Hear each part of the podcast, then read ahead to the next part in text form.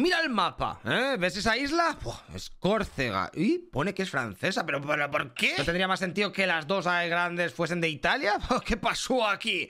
Pues tranqui que te lo cuento. Allí antes de todos estaban los griegos, los etruscos, luego los romanos, bueno, lo típico. Pero en esa es que el imperio romano de Occidente se va a la mierda y la isla es invadida por los vándalos. Hasta que llegan los del imperio romano de Oriente, o sea, los bizantinos, y los consiguen echar, ¿eh? quedándose ellos con la isla en el 550. 18 años después aparecieron los lombardos, o sea, un pueblo germánico que se metió hasta la cocina en Italia y se quedaron con Córcega durante 200 años o así. Pero después aparece Carlomagno y la conquista. O sea que, ale, para los francos. Luego, en el siglo XIII se llega a un pacto con que Córcega pasa a ser parte de la corona de Aragón. Hostia, cuidado, que a lo mejor es española.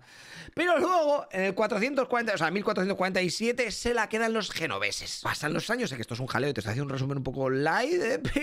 pero ahora llega la parte fácil. En 1755, los de la isla declaran la independencia.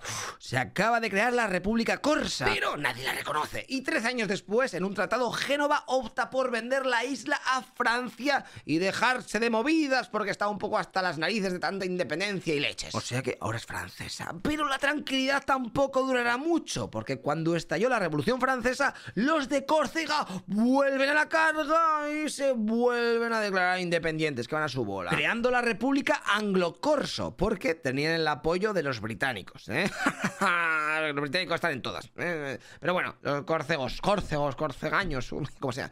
Disfrutad mientras podáis, ¿eh? porque al poco llegan las tropas francesas ahí cargar los del RISC y recuperan la isla. Y así se mantendrá francesa hasta que durante la Segunda Guerra Mundial los italianos se la quedaron para su reino ¿eh? entre el 42 y el 43. Porque ya que los gabachos estaban ahí sometidos, pues aprovecharon un poquito la ocasión.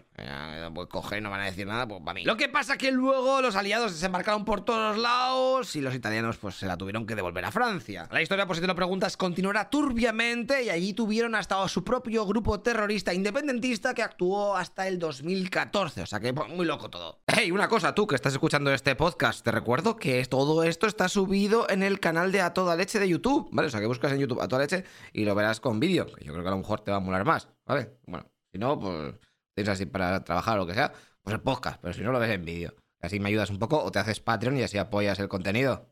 todo esto cuesta un porrón. Venga, tío, te en el siguiente capítulo. Hasta luego, lo que pixas.